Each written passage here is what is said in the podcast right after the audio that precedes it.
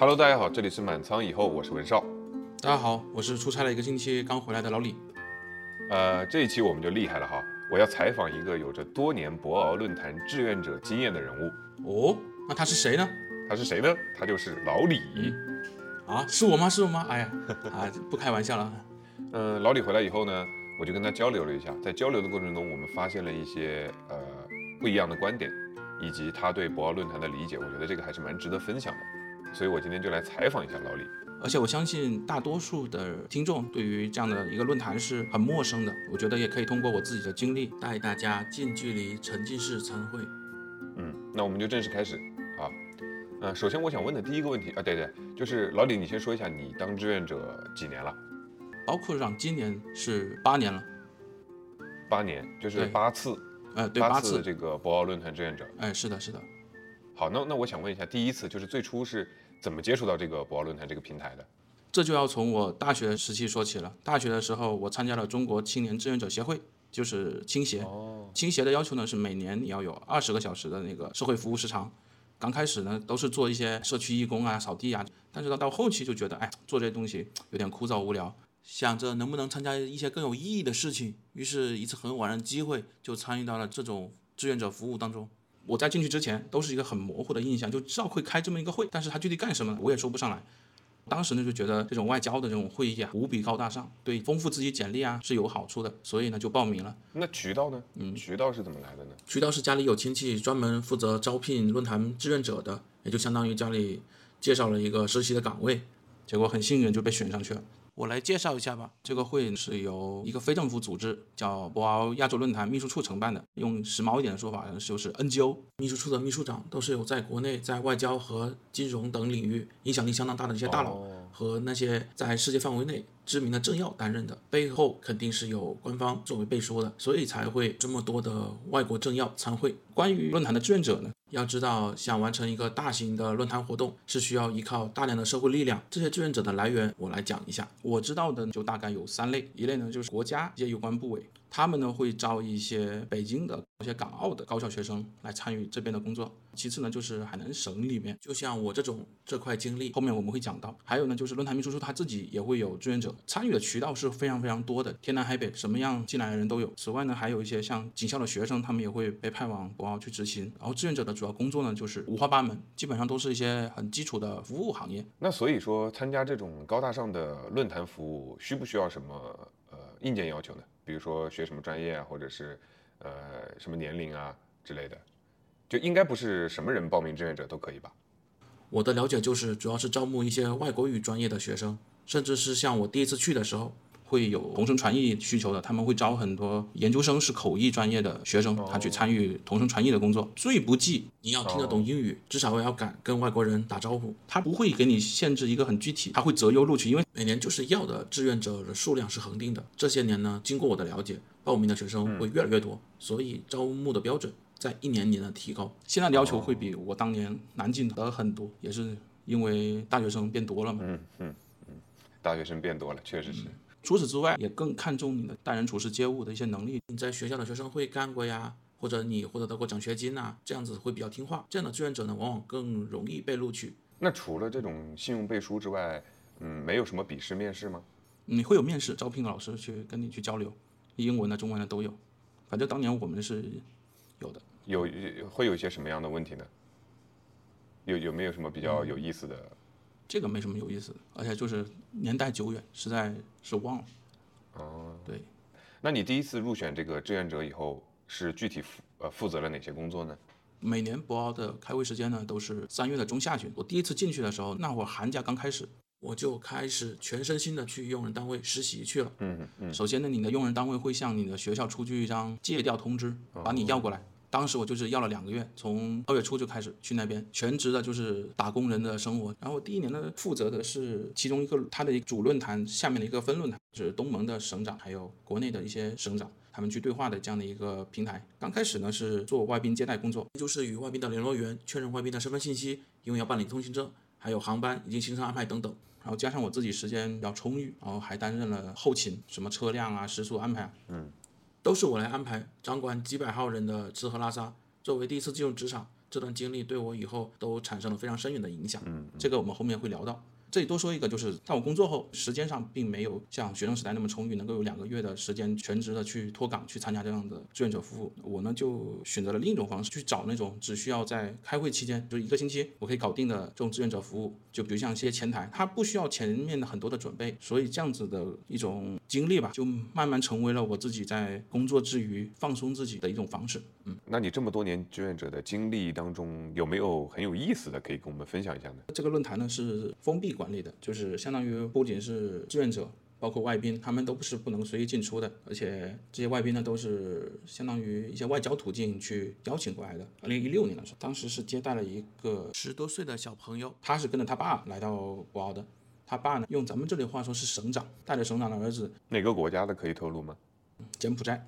虽然这个国家咱们听上去可能第一印象觉得很穷，但这小哥让我印象深刻的是。当年我想买个 iPhone 六，但是这哥们儿用了一个 iPhone 六 Pro，就是应该是那种吃穿用度不愁的。他呢大概是十六七岁，应该是我们上高中那会儿。然后他也呢也是第一次离开他的国家，见啥都新鲜。当时也是几天内也是建立了很深厚的友谊。开完会之后，感觉也没什么事了。我都是管车辆嘛，就是叫了一个比较熟知的司机师傅，就拉着我们几个小伙伴去到宝宝镇上吃夜宵。嗯嗯，就是这样子。虽然只是去吃夜宵，但是对他而言。能够脱离家里人的管辖，还是挺开心的。此外，即使他没有出过国，他也没来过中国，但是他的中文讲得非常非常的好。在聊的过程中，我就知道了，其实，在对他来讲，去博鳌就是出国，他们相当于当做一个福利。而且他自己讲，他爸也快卸任了，这次博鳌之行就相当于政府给他的一个机会，就是去放松、去度假，就是这样子。所以我想说的是啊，嗯，咱们国家的制度是是不一样的，跟国外的制度是不一样的，参会的心态肯定也不一样。咱们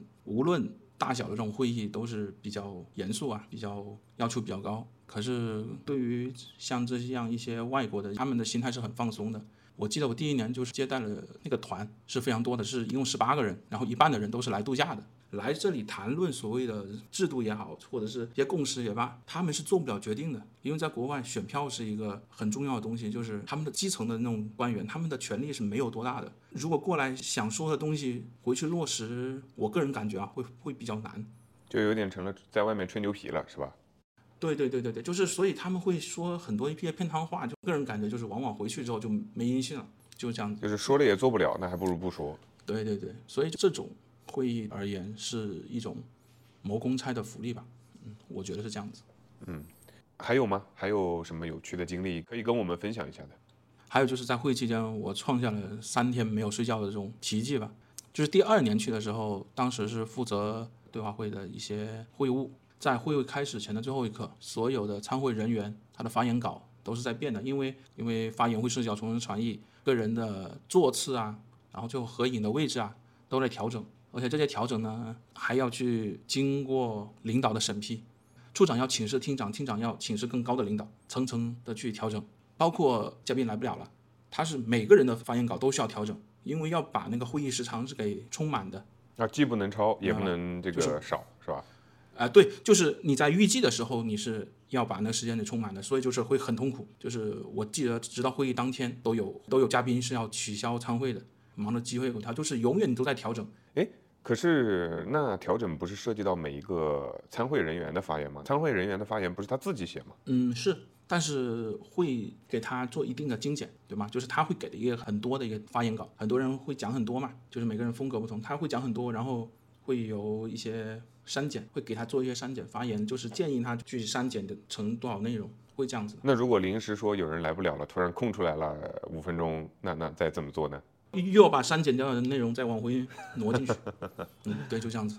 好好，嗯，那你当了这么多年博鳌的志愿者，有没有什么你个人觉得对个人成长上非常大的收获呢？有，我当时呢就是抱着能够增厚我自己的简历来的，但是实际呢收获到的更多的技能也好，人情世故的打交道这方面的也好，都是非常多的。分几点嘛，一个呢就是如何跟体制内的领导去汇报工作，怎么样跟同事去打交道。甚至到后期，你还可以学到怎么样去指挥下属去工作。我也是第一次知道了，签报这种公文形式，上学了这么多年都没有见过。有一种同意叫原则性同意啊，就是刚刚的逐级汇报啊，你就是真的就是晚上吃完饭八点，你就可能等四五个小时，就是为了等领导过来，让他点头同意，或者是摇头 no，我们再重新去跟他做一个。等会成为我自己就是收获最多的东西，就是有时候这东西是你收获最多的东西。对，有时候做的东西慢，或者是熬夜嘛，做的东西慢，或者是效率低，啊，并不是因为你能力不行，只是因为这个流程上是需要优化的。嗯嗯，那你也算是首次接触到体制内的这种工作流程，不会有 反感吗？说实话，提不上他反感，就只能说是对社会更有了一种更清晰的认知。这一点是我觉得在大学我之前的社会经历中是接触不到的。可能是因为第一次接触，是吧？然后其次呢，第二点，工作技能上呢，比如像订酒店这个东西，我就第一次知道了穆斯林餐是什么东西。啊，是什么东西呢？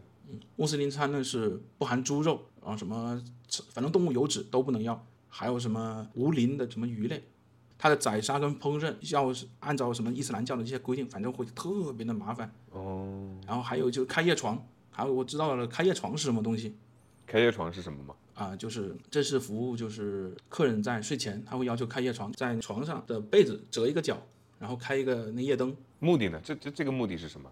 人家觉得这是种仪式感，就国外觉得这是种仪式感，明白吧？咱们好像出去旅游这么多年，好像反正我是没有弄到这么高端的开夜床的服务过就纯粹只是仪式感吗？啊。对对对，我觉得就是仪式感，可能我比较 low 啊，真的。哦，然后还知道了，就是酒店还有这些尾房啊，因为会涉及到酒店不够住啊，他们还会要尾房啊。然后有些客人他是不住尾房的，他是可以根据那个房号去知道这是尾房的，尾房是什么意思呢？预留的房。是这个房的这个配置不行吗？还是什么意思？可能位置还有一些就是朝向不好啊，然后很多客人是很忌惮去住这样的房的。嗯，然后我也是第一次，很多是吗？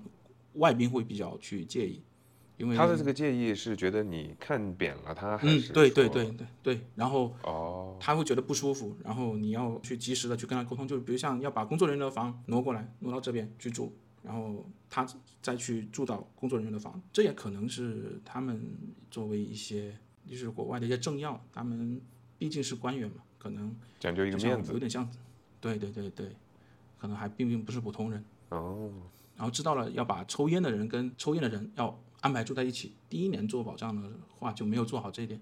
然后最后呢，我还想说的是，对我自己在管理自己工作时间上、做事的态度上，这点是影响最大的。我觉得通过参加这种志愿者服务，它让我完全告别了学生的那种思维。学生的思维，我称之为啊，就是只做老师教过的，只做我自己会做的。但是出了社会，大学工作中，你遇到的问题或者接触的人，大多都是第一次接触、第一次遇见，你要怎么样去请教别人的问题？因为你靠你自己是很难说去 handle 全面面俱到。对对对对，需要跟别人打交道啊，所谓的就是社会关系啊，你帮助我，我帮助你，其实更多的都是要靠去协调，而不是你自己亲自去做。呃，会让我自己有一种感觉，就是如果我拿到一个问题，或者是领导给我提出一个问题，我至少会有思路去知道要去找谁，或者是说如果我不知道去找谁，我要去找谁去问这个问题。嗯，就是解决问题上有更多的主观能动性。对吗对，嗯，是的。哦那那从你的经历的话，我可不可以认为，呃，你是比较推荐大学生有这样当志愿者的机会的话，是要去把握一下的，这肯定是有益无害的，是不是？像咱们现在各个城市也会有这样子的会议，还有各种各样的活动。我觉得大学生都可以去多关注了解一下。我相信每一个这种大型会议，它都是会招收志愿者的。嗯，我觉得你去参与廉价劳动力嘛，不要钱的劳动力嘛。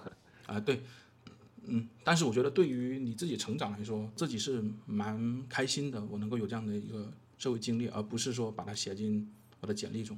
嗯不单单只是写在简历中，是吧？嗯，OK。那我接下来想请教的是，就是你作为海南本地人和作为志愿者，在这两种视角下，这个博鳌论坛它是一个怎么样的存在？或者说，就是当地的老百姓他关不关心这个事儿？他和你的关注点有什么不同吗？我觉得关注点还是有很大不同的。嗯嗯，假设啊，如果我是个老百姓而言，不，你就是个老百姓这。样，就是如果我不参与这个论坛的服务活动，就一个普普通通就是在外围看热闹的一个老百姓而言，它是会影响很大的。首先呢，就是每年办会，刚刚也说了是封闭管理，不仅在博鳌、在海口跟三亚，它都是会有很多地方交通管制的。就每一个参会人员都有个通关文牒，就畅通无阻。嗯，然后像今年国家来的领导人，他的级别越高，他这种管控会越严的。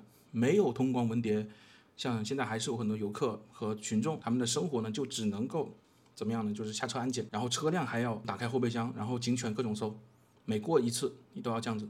我今年住的酒店前面就是一个检查站，就每天至少四五十辆车就在那排队等着过安检，就是永远都在有人那等着排队排到晚上。那不是对这个本地居民或者游客的生活影响会比较大？对对对，我也问过本地的居民，他们对此就是已经看习惯了，他们已经学会了等待。但是对于很多游客来说，今年我还是看到一两个游客就是跟警察呃跟执勤的交警还是起了面冲突起了对对，还是起了一面争执的。哦然后其次呢，就是各种有打马虎眼儿的东西，他就会认真起来了。比如一些占道经营啊，一些临时的违停啊，就是海口球老街就是离博鳌远得很嘛，对吧？啊，停车吃粉条，嗯，结果那条路是本来堵得要死，为什么呢？就是因为一半是停车了，然后另一半小摊小贩的经营，那车根本走不过去。啊，平时不管，现在就小贩小贩给赶走了，也不给你停车，有那个交警就是开辆摩托车，就是如果你在车上就敲你玻璃，如果没有就给你啪贴一张狗皮膏药，嗯嗯，然后他就特别烦，他在朋友圈他就吐槽了，呃，就是领导一来就各种装，搞得比双创还严格，然后什么烟火气都搞没了。开这种级别越高，或者是就是刚刚讲的来的领导越大，他对这种影响是蛮大的。而且我也问过我父母，我买房不是买在国庆大道上吗？嗯嗯经常会封路，因为就在政府旁边。嗯嗯嗯，他们已经都习惯了，习惯这样子的方式了。这就是一个本地人的一个视角。哎，那文少，其实我想问一下，就是在你眼中，博鳌亚洲论坛在外地人看来，它是一个什么样级别的会议，什么样级别的一些活动？呃，你说我我我这种人的视角是吧？嗯，对，因为我很好奇，嗯，就是我只知道它是一个高层次的这个对话平台啊，它就像你刚才说的，它是目的是这个促进亚洲和世界的这个合作与发展嘛。嗯，但是我会觉得它有点没存在感，就是呃，就是他他每年应该会提出很多那种建议或者倡议吧，是吧？倡议，嗯，对对对，会提出很多倡议，但是那影响力有点不够吧？我我举个例子哈，我举个例子，最近不是这个，呃，马斯克不是在找各种那种科学家、各种名流这个联名的这个签名，说这个人工智能这个 ChatGPT 研究嗯太快了，要抵制它，这个要先把这个风险管控给做好了，才能够去做研究嘛，对吧？嗯。但是你倡议归倡议啊，就是倡议这个东西在资本的力量面前，它不值一提呀、就就就像我们以前说搞这个碳中和一样，嗯，就这个东西，嗯，对于既得利益者来说，他肯定不愿意去做的。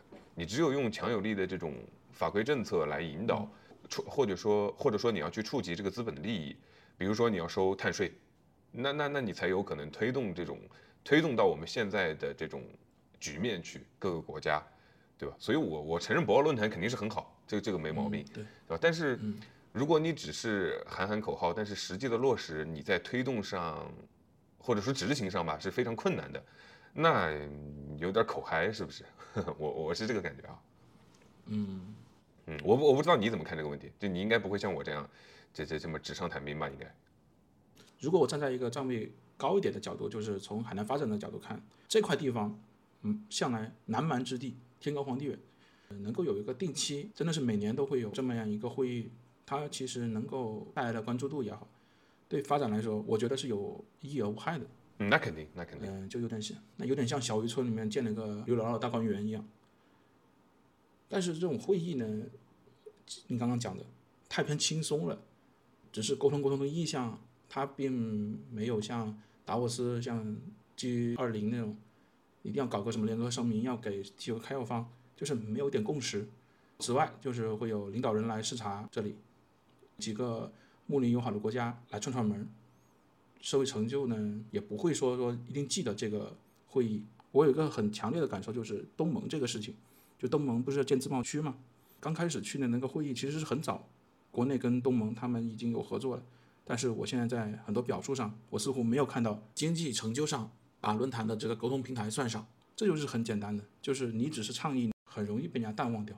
嗯，我是觉得。就是你没有很强的指向性，你太过多元了，反而会有一点，嗯、这这这个意向不明的感觉在里面，是吧？嗯嗯此外，还有就是吐槽一点啊，由于它是个 NGO 办会，有点非官方性质，就是庙小王八多啊，各国政要都聚集在这么一个小镇上，在咱们这呢做事情，尤其是这种开会做事情啊，就是涉及到多部门协调，那个效率的低啊、真的是非常的痛苦。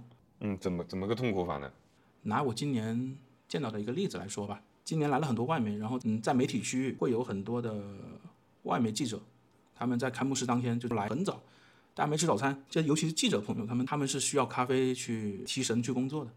论坛秘书处知道了这件事情之后，OK 就准备了咖啡，但是问题是国内的许多人他也需要啊，喝咖啡的就说不行，这个只是提供给外宾，这下国内记者肯定就不满意了呀。长达两三个小时的协调之后，午餐时间到了，我们国内的人也能够喝到咖啡了，就是这样子。嗯嗯，知道这件事情之后，打电话打电话，然后等等，然后再接接电话，OK，做出改变，然后这个改变好像不行，然后再打电话，然后再等，然后再去做改变，就这样子。他的那个时长，还要各级审批嘛，对吧？哎，对对对，就是层层审批，尤其是涉及到这种尤其是这种越高端的会议，大家就越不想背锅。就是本来早上想要喝咖啡，最后喝上咖啡已经是中午的事情了。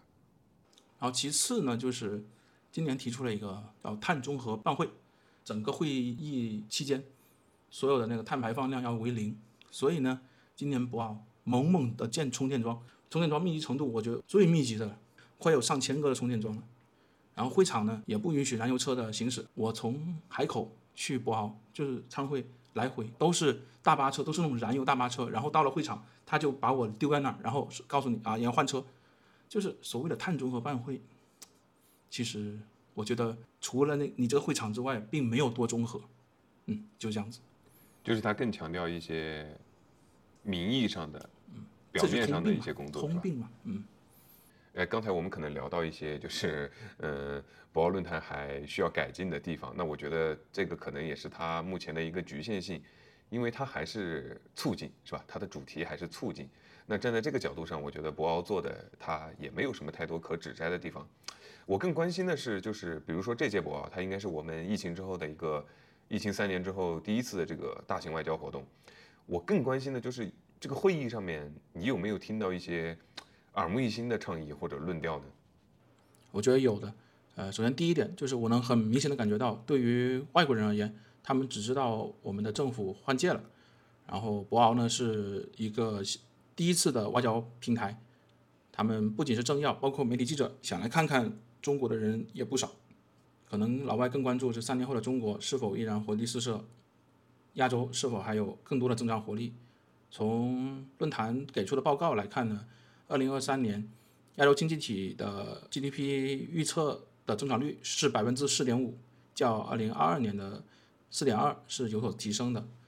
再去叠加上看今年 GDP 的百分之五这个目标，虽然跟自己比是低了点，但是放眼全球，咱们呢还是在平均线之上的。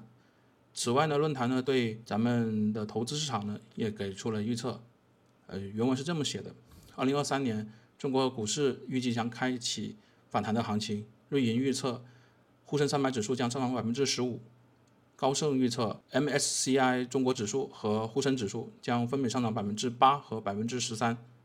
摩根士丹利呢也预测沪深三百指数将上涨百分之十三。嗯，要说的一点，就是这个报告发布的时候是在一月底，那时候股市还是猛猛涨的。嗯，你信不信？我呢肯定是相信的。一月底，他一月底发的是吧？哎，是的，可是从一月底到现在反而跌了呀。嗯所以兄弟们，机会来了。第二点呢，就是对一些供应链的一些思考啊，也是与别有用心的媒体认为供应链在逃离中国，中国经济快完了。但是前澳门经财政司的司长他在与会的时候就说，他这只是一种新的贸易制度的形成，就是中国加一。他说，十五年前咱们更多关注的国际贸易呢是以成本为导向，而如今在疫情之后，在地缘政治突发的今天，我们更多关注的是供供应链上的安全。原先供应链上每个环节都很少有备份，都只准备一套的工厂生产流程。但现在对那些市场在中国的企业，为了防止政策上的封锁，都会在亚洲其他国家布局备份的工厂，从而将供应链、产业链形成供应网、产业网。为什么会出现这种改变呢？是因为中国已经到了要转移这些产业链的那个时候，只是脱钩跟疫情可能会加速这一个进程。数据统计啊，就是二零二二年咱们人均的 GDP 呢是八点五七万人民币，台湾呢一九九零年人均的 GDP 呢是八千三百美元，我觉得是可以划等号的。所以咱们现在已经已经到了九十年代台湾跟日韩的经济水平，他们那时候把劳动密集型产业转移给我们，我们现在呢也必须就像新加坡总理李显龙说的，要腾笼换鸟才能继续发展。腾出来的鸟会去哪呢？与会的代表会觉得是东盟。李显龙呢也在开幕式的时候说，二零二三年东盟将预计成为世界第四大经济体，也有数据去预测，到时候中产阶级将占东南亚人口的百分之六十七。从宏观的贸易趋向去看，咱们跟东盟可能会存在抢订单的这种感觉，但是我觉得咱们格局可以更大一点，咱们劳动密集型产业的这种经验，咱们可以主动的去传授给他们。然后依靠我们相近的优势，我们的港口呢也可以给他们做货物的运输，这呢也很符合咱们国家的这种发展理念。制造业的那个转移，我在开会的时候能够很明显感觉到，咱们的资本也在慢慢的成长，就是咱们从一个只做劳动密集型制造的一个国家，已经也开始玩资本，也开始去投资方向去发展。相较于以前，不知道文少你有没有这种感觉，就是我们国家在对外投资都感觉叫援建。嗯，对吧？嗯嗯，就不计回报嘛。对，然后往往呢就是当地啊建着建着，就把这个什么基础设施啊，包包括一些东西建没了，把投资建没了。然后呢，这次与会代表他们就提出呢，在投资当地的时候呢，不仅是要我投钱，嗯，当地政府呢也要想方设法把它捆绑上利益链条。这个厂建不起来，对你也是有影响的。我们现在呢，可能在未来的发展阶段，我们这种所谓的不计回报的资源性建设会减少。嗯，它本来就应该减少啊。呃，毕竟我们未来听到对外投资，可能不会再是这种感觉很冤大头式的这种方式，可能我们也是会抱着挣大钱的对外投资，这呢就会导致整个供应链跟产业链进一步的融合。所以呢，从今年的会议来看，以前的论坛都是做的七七八八的项目会拿出来当成自己的成果，给咱们自己打广告嘛。然后这一次呢，我能够感觉到就是。现在的外国的一些眼睛，他们不知道要怎么样去谈，呃，他们还是在观察，还还是在慢慢摸索的阶段，因为中断了三年，改变的东西，我觉得是挺多的。啊，我刚才听你说了这么多，我有注意到几个呃变化，啊，以前的热门话题是这个产业全球化，或者说是怎么在全球化中去适应这个本土化，实现本土化，是吧？就像你说的这个，让我想到了以前那个陶德旺的那个福耀玻璃，他就是，呃，在美国办这个美国工厂，他的希望就是通过在美国本土的，因为它的运输的成本会大大下降，市场嘛，是吧？所以哪怕它的人力成本可能会高一点点的话，呃，它也可以实现这个利润，嗯，对吧？是这个意思吧？对对对对对。那现在换成这种，就是多分布式的这种布局。呃，拒绝这种单一的这种呃供应链上面的这种链条形式，就是你刚才说那种就是 A B C 的形式，嗯，然后还要去准备一些什么所谓的互相关联的 D 和 E，它 Plan B 嘛，对对对，呃，它其实就是由于我们这些年的疫情的原因，以及这个地缘冲突的一些原因，如果一个产业一家公司它想要保证自己的上下游是通畅或者是安全的、稳定的情况下，它就必须要。这个去一些别的地方，在别的国家去设立它的一些上下游的这种供应，是吧？就像咱们做播客会做备份嘛，对吧？咱们的音频会做备份一样，就是你这个嘎了，它还有另一个，嗯，就是这样子。安全稳定是现在大家经过这么几年以后所感受到的一个呃更重要的事情。嗯，对，尤其是对这些大，尤其是大型的企业，还有国与国之间的这些交往来说。呃，我刚才也听你说，你说这个供应链的这种逃离中国的论调，你是反对的。呃，但是供应链确实是在向东南亚转移，这个是一个实际现象吧？对，是。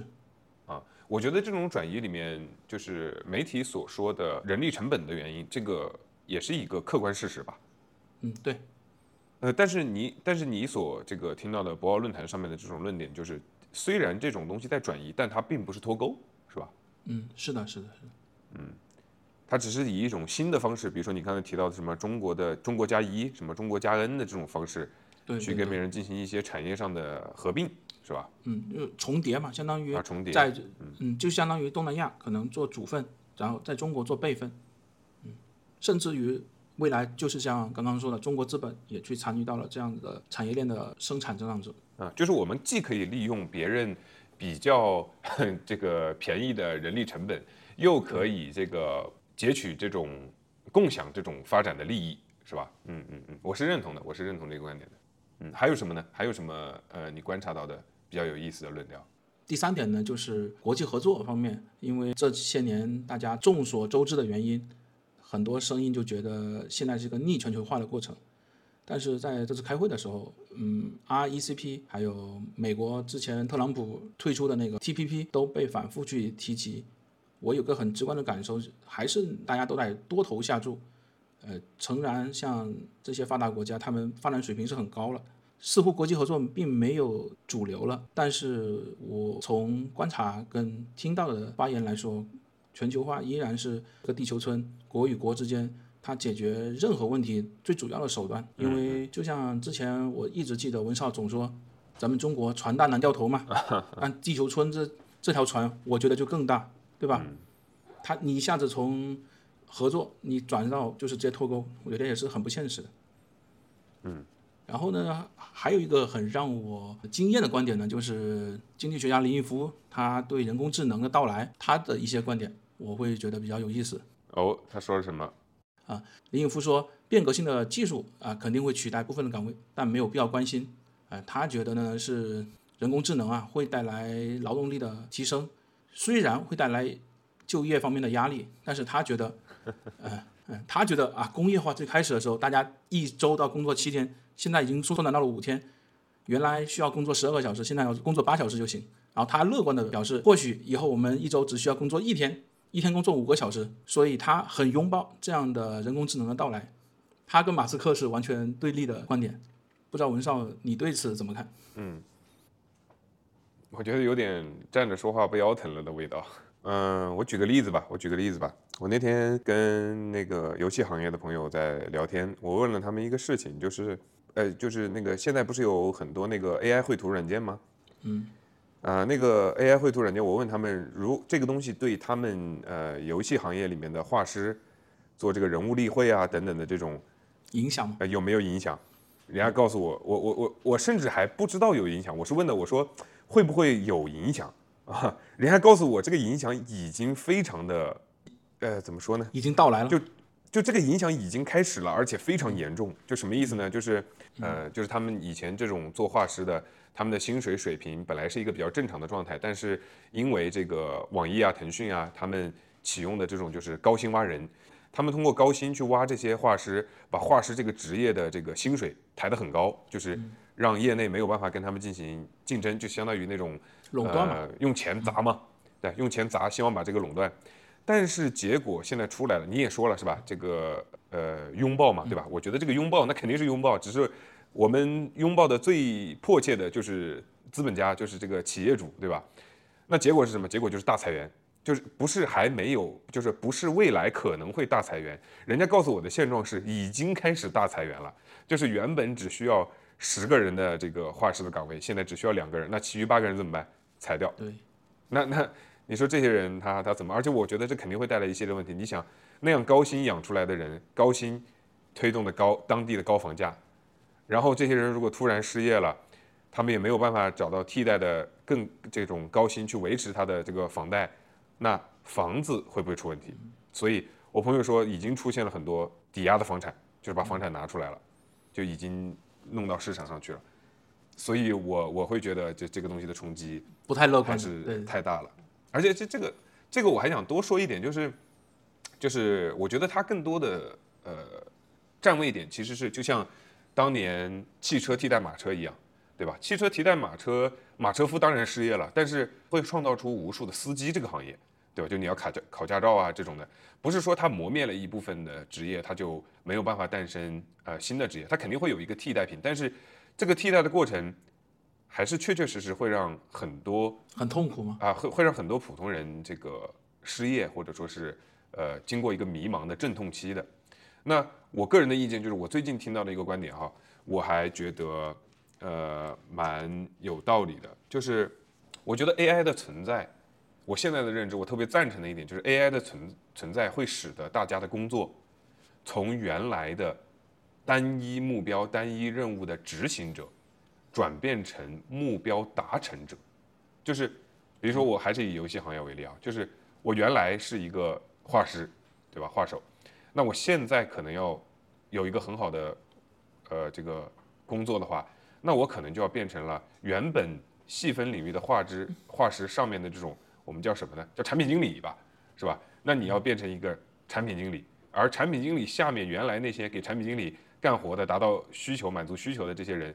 全部都变成了产品经理一个人，而产品经理自己要通过 AI 的工具来实现他原来想通过组织或者通过手下来实现的东西。我就我把它称之目标达成者，就从单一目标的执行者去转向一个目标达成者。这样的话，你在工作的定位上会有一个，就就就能够快速度过这个迷茫期吧。这是这是我的一点感受。就是未来绘画只是一个人的事情，就是他不再是需要个团队。啊，对，甚至绘画都不是一个人的事情，就是。呃，就是你只用想这个画怎么样能够达到你游戏需要的那个东西，而实现这个东西通过 AI 就可以了。嗯，啊，我就这个意思。所以这就是我整体在博鳌待了一个星期的主要感受。然后做总结吧，疫情毕竟阻隔了三年，我感觉就是听彼此去沟通聊天的时候会带来很多拘谨，而且一个很明显的变化就是。原来会有一些明星，像我前几年见到的，就是人权跟害互害权，他们就是明星里面比较会投资的，他们基本上都会参与到这种活动中来。但是现在而言，基本上看不到这些东西了，取而代之的都是一些企业家、一些政要。然后大家三年之后，感觉就像我们三年没有见的亲戚，然后彼此不管以前有多熟啊，彼此见第一次面的时候，哎呀，还是有点拘谨。哎，还是有点放不开，对吧？嗯，还在试探，是吧？